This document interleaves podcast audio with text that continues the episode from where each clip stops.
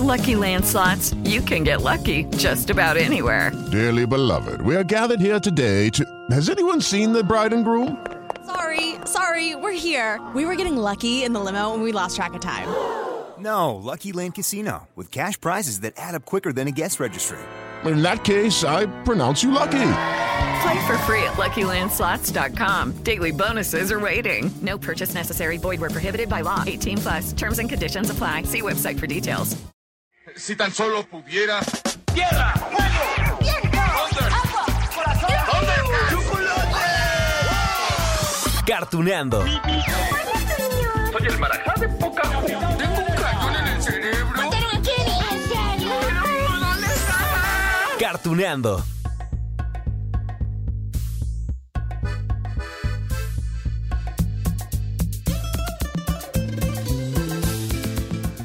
Amigos de Cartuneando. ¡Hey! Oigan, ¿saben qué me encanta de este podcast? Bueno, todo, ¿no? Sí, por supuesto, todo me encanta. Pero a lo largo de estos tres años y cachito, casi cuatro, ah, de recuerdos, bueno, me impresiona la cantidad de series animadas, de películas, que nos llegaron directito a la imaginación, pues cuando éramos unos chavitos, unas chavitas. Bueno, para darme a entender un poco más, la lista de series que tengo, uff, todavía falta por relatar una enorme lista. Y no crean que hago caso omiso a sus peticiones, las tengo anotadas. Pero miren, además, me ha sorprendido saber de dónde vienen pues muchas de estas series, ¿no? Que vimos, que aún vemos en plataformas streaming, en YouTube, en canales de televisión, o que si lo compramos en DVD, bueno, seguimos disfrutando de todas estas series. Miren, les voy a contar un secreto de este podcast. Ah, me voy a confesar. Ok, estamos en la segunda temporada, ¿no? De Cartuneando. La primera, la primera temporada, bueno, la pensé para dedicarla a esas mejores series animadas de Japón.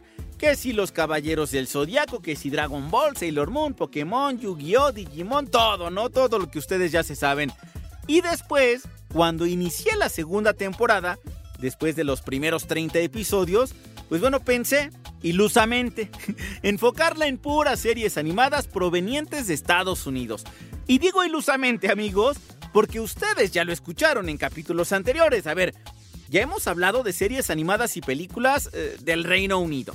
De Francia, ¿no? Como los cuentos de la calle Broca. Mm, De Canadá, como Mona la vampira. De México, por supuesto, como Katy la oruga. En algún momento recordaremos a Cantinflas Show. De Suiza, como Pingu. Polonia, Olequilolec. Y bueno, claro, también hemos repasado producciones españolas. Y para acentuar esto, amigos de Cartuneando, para resaltar eso de que nuestras series y personajes favoritos pues provienen de diferentes partes del mundo, hoy, hoy les quiero hablar de esas producciones que vienen de la madre patria, de España. Bueno, de hecho ya recordamos un par de caricaturas, si no es que un poco más. A ver, a ver si se acuerdan de esto, por ejemplo. Y los gnomos no somos ninguna excepción, Grasper. Mm, el viaje me ha abierto el apetito. Espero que os guste lo que os he preparado. Mm, naturalmente. Eh, brindemos, Grasper. Sí, por nuestra amistad. Por nosotros. Pues claro, tío. David el Gnomo. Ya hablamos de este personaje, ¿no? Y resaltamos que, bueno, su final, no, no era feliz. No, hombre, no. Es que al final David y su esposa se mueren. Vaya, se tienen que morir. ¿Por qué? Que porque llegaron al límite de edad de los gnomos. A ver. Adiós. Adiós, mi querido David, mi amor, mi compañero. Adiós, mi querida Lisa. Gracias por el amor que me has dado. Bueno. Eh, Creo que ha llegado el momento. Sí, ha llegado, ha llegado. Y sí, sí, sí, les digo. Esa serie viene de España. Ustedes lo escucharon ahorita, ¿no? Por eso el audio es así en español de España. Bueno, igual que esta otra serie que también repasamos en Cartuneando, con todo y entrevistas sobre el doblaje que le hizo acá en México Cristina Hernández. A ver si recuerdan a las tres mellizas.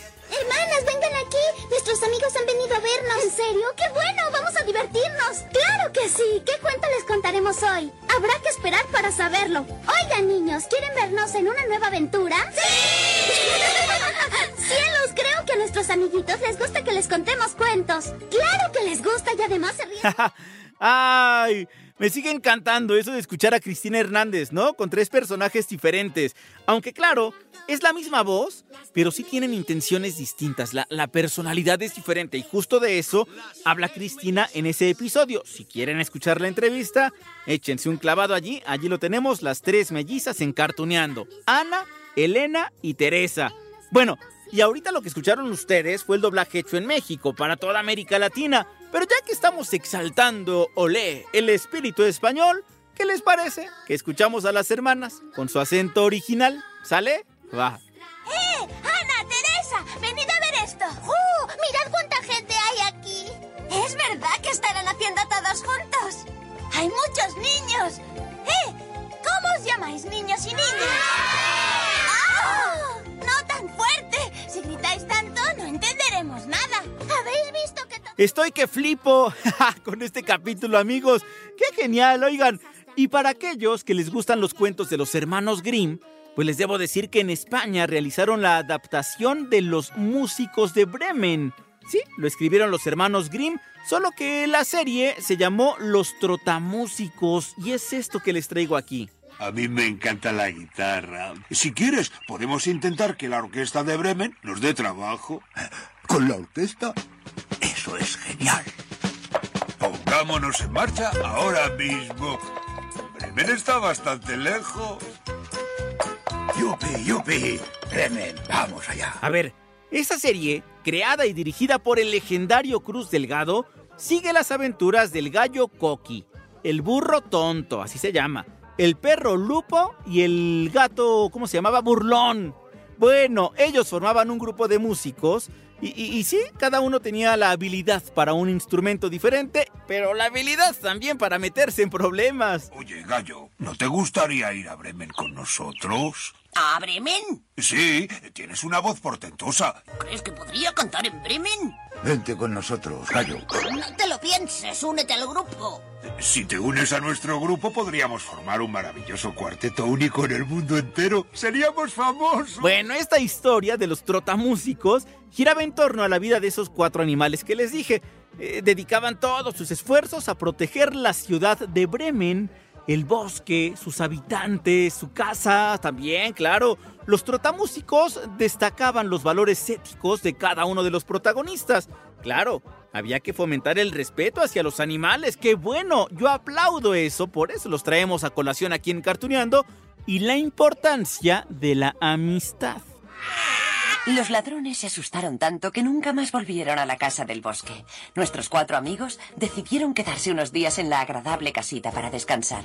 Con el tiempo llegaron a la conclusión de que estando tan a gusto como estaban en su nueva casa, no tenía sentido irse a Bremen.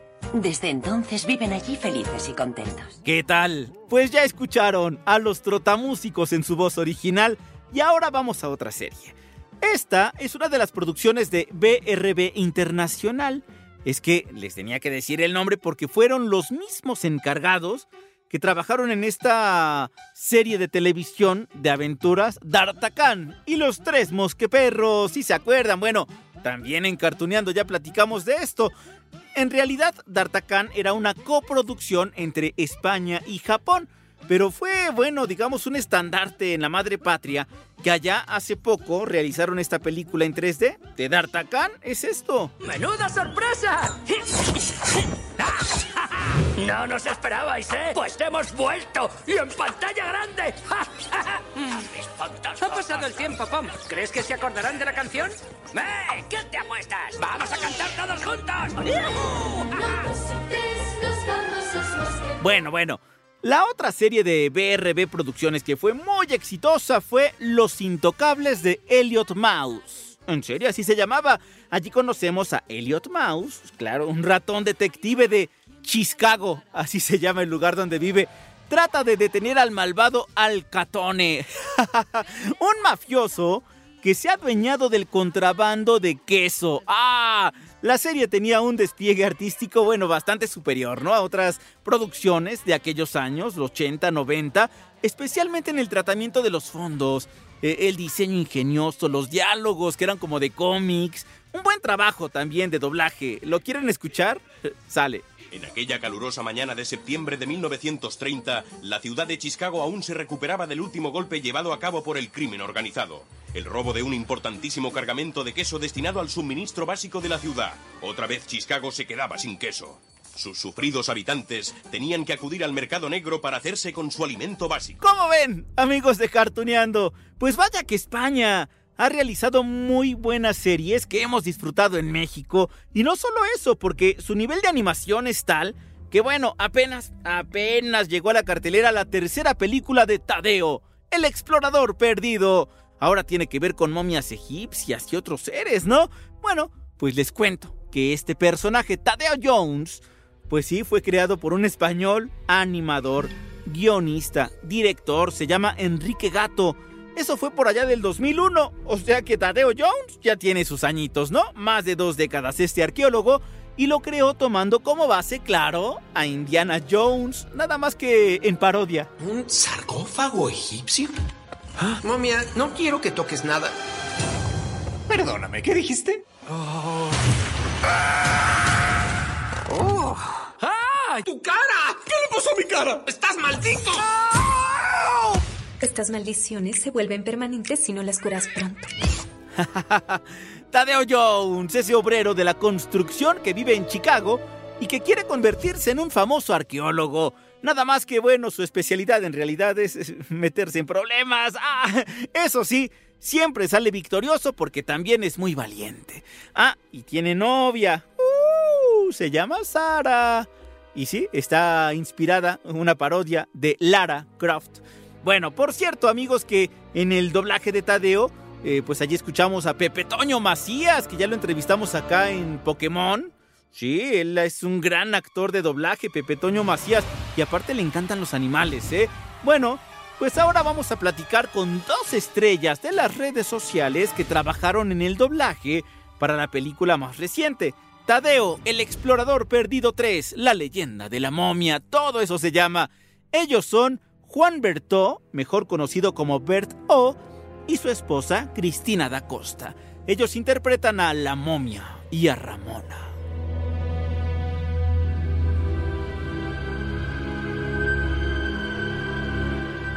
Listo, pues amigos, vámonos al cine a divertirnos con Tadeo, su tercera, su tercera misión, digamos, pero su tercera ocasión en que nos va a divertir ahora con esta maldición de la momia. Tenemos a Cristina Costa, tenemos a Bert O, que aparte, oigan, me encanta que, que, que son pareja, que pueden tener este trabajo en conjunto. Muy pocas parejas lo pueden tener y ya como un legado prácticamente para los hijos, ¿no? Muy pocas parejas lo quisieran tener, porque muchas parejas quieren trabajar lo más separado posible, ¿no?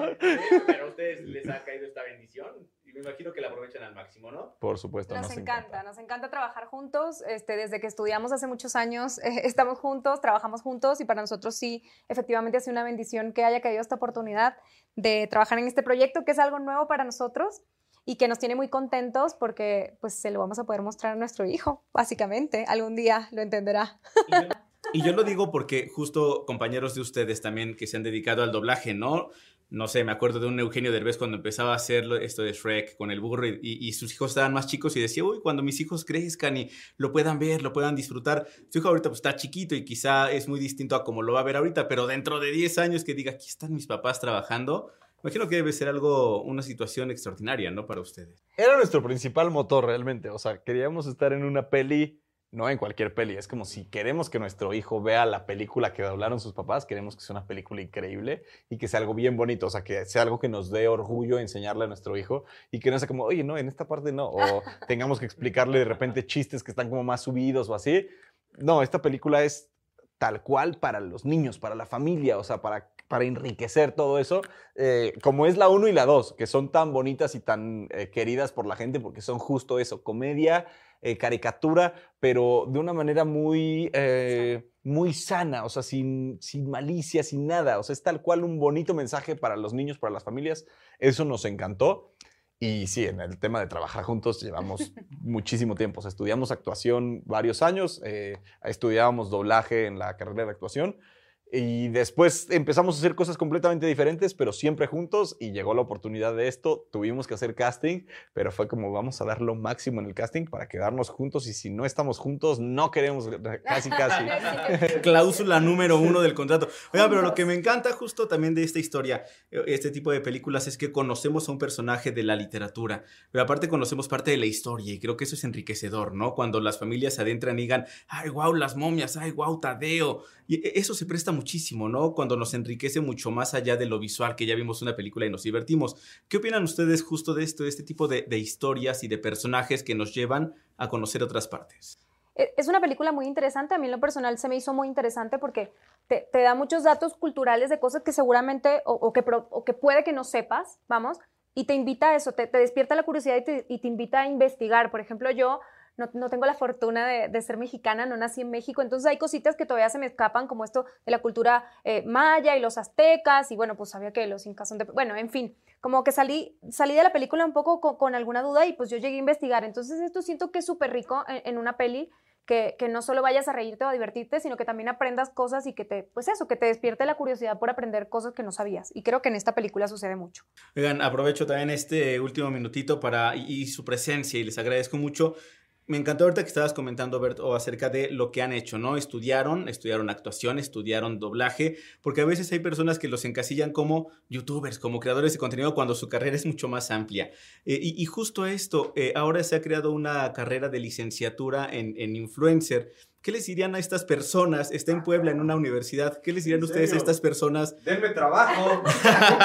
el profesor número uno, que se quieren preparar y que dicen es que "Ay, casi no se tienen que preparar, pero ustedes demuestran con toda esa trayectoria que llevan muchísimo. ¿Habrá clase de bailes de TikTok? Así de, lección número ideas. uno. Saquen su aro de luz. Ah, no sabía que existía esa licenciatura.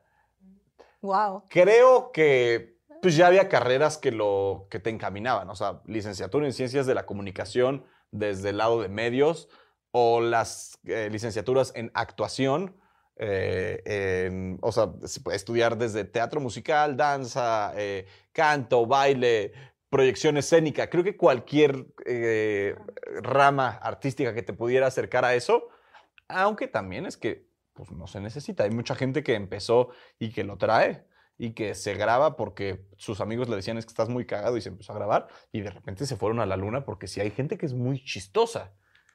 De repente es difícil que pongas a alguien que únicamente ha hecho, eh, haz de cuenta, videos en Instagram de 15 segundos a conducir un programa o lo metas a una obra de teatro o a hablar en un evento en público, porque sí es raro, o sea, que a un chavito que solo ha, ha hecho eso de repente lo, lo enfrentes a público real o algo, es, es, es difícil y siento que por eso tienen que tener preparación, pero no está peleado el ser influencer con poder hacer cualquier otro tipo de cosas, o sea, si, si eres influencer y te late el doblaje o te late la actuación o te late el baile, pues se puede seguir aprendiendo, o sea, uno nunca deja de, de crecer y de aprender y de, y de transformarse.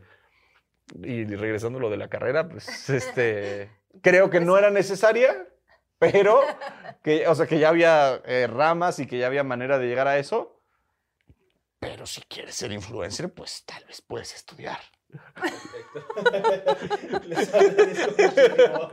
Tal vez te enseñan a editar videos, ¿no? Tal, vez te enseñan a también a porque sí necesitas saber a o sea, necesitas saber cómo manejar una cámara, cómo eh, editar con un software para edición, o sea, no es como que te estás grabando en vivo y ya tu video tiene dos millones de views. Cada vez la competencia es más difícil y los youtubers cada vez hacen cosas más y más impresionantes, entonces sí, pues sí necesitas eh, aprender, o- o o- pero también son cosas que se pueden aprender en internet, o sea, son cosas que ya todo lo puedes ver en YouTube, o sea, ya puedes aprender a grabar en YouTube, a iluminar, a editar, a tocar guitarra, a cantar, a lo que quieras. Perfecto, pues yo les agradezco muchísimo. Gracias. Bueno, amigos de Cartuneando, pues vaya que los españoles nos han dado mucho divertimento, ¿no? ¿Se sabían eso de que David el Nomo era de allá? ¿O las mellizas? ¿O D'Artacán? A ver, a ver, bueno, la verdad es que está impresionante, ¿no? Qué bueno que vengan de diferentes partes del mundo tantas producciones, así que después si gustan ustedes podemos hacer un especial de México, de diferentes países, para que vean justo eso. Cómo me quedé sorprendido yo de que las series animadas y películas mm, mm, no todas vienen de Japón, no todas vienen de Estados Unidos están distribuidas en todas partes del mundo. Les propongo, es más, que para la próxima hablemos de Babar el elefante. Que no, no viene de Estados Unidos, tampoco viene de Japón, ya les contaré. Mientras tanto, amigos de Cartuneando, yo les dejo un gran beso, un gran abrazo y nos escuchamos en la próxima de Cartuneando.